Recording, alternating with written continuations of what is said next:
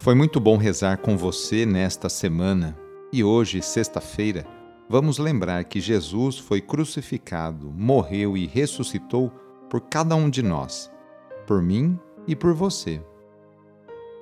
Iniciemos esta oração traçando sobre nós o sinal da cruz, sinal do amor de Deus por cada um de nós. Em nome do Pai, do Filho e do Espírito Santo. Amém. Senhor nosso Deus, nosso Pai, nós cremos em vós, nós esperamos em vós, nós vos amamos, nós vos agradecemos este dia e vos damos graças porque estamos com vida. Oferecemos este dia ao Senhor com todas as nossas alegrias e sofrimentos, com todos os nossos trabalhos e divertimentos. Guardai-nos do pecado e fazei de nós instrumentos de vossa paz e do vosso amor Ajudai-nos a observar vossos santos mandamentos. Amém. Sexta-feira, dia 29 de dezembro. O trecho do evangelho de hoje é escrito por Lucas, capítulo 2, versículos de 22 a 35. Anúncio do evangelho de Jesus Cristo segundo Lucas. Quando se completaram os dias para a purificação da mãe e do filho, Conforme a lei de Moisés, Maria e José levaram Jesus a Jerusalém, a fim de apresentá-lo ao Senhor. Conforme está escrito na lei do Senhor, todo primogênito do sexo masculino deve ser consagrado ao Senhor. Foram também oferecer o sacrifício, um par de rolas ou dois pombinhos, como está ordenado na lei do Senhor. Em Jerusalém havia um homem chamado Simeão, o qual era justo e piedoso e esperava a consolação do povo de Israel. O Espírito Santo estava com ele e lhe havia anunciado que não morreria antes de ver o Messias que vem do Senhor.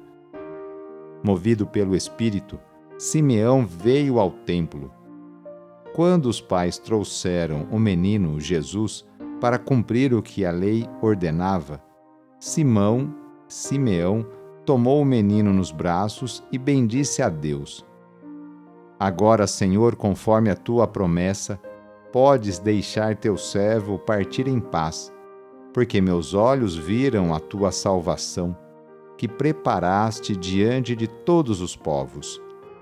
Luz para iluminar as nações e glória do teu povo Israel o pai e a mãe de Jesus estavam admirados com o que diziam a respeito dele. Simeão os abençoou e disse a Maria, a mãe de Jesus: Este menino vai ser causa tanto de queda como de reerguimento para muitos em Israel. Ele será um sinal de contradição. Assim serão revelados os pensamentos de muitos corações. Quanto a ti, uma espada te transpassará a alma. Palavra da Salvação. As orações na intenção das pessoas que já faleceram são expressões da ligação e do amor que temos para com elas. A dor, tristeza, a saudade são sentimentos humanos, não tem problema tê-los mas o desespero não é um sentimento cristão. Acreditamos que Cristo venceu a morte, está vivo, e todos os nossos conhecidos, familiares, amigos estão com Ele. Através das nossas preces, gostaríamos de ajudá-los no momento da morte a se decidirem por Deus. É um sinal do amor e da nossa solidariedade para com eles.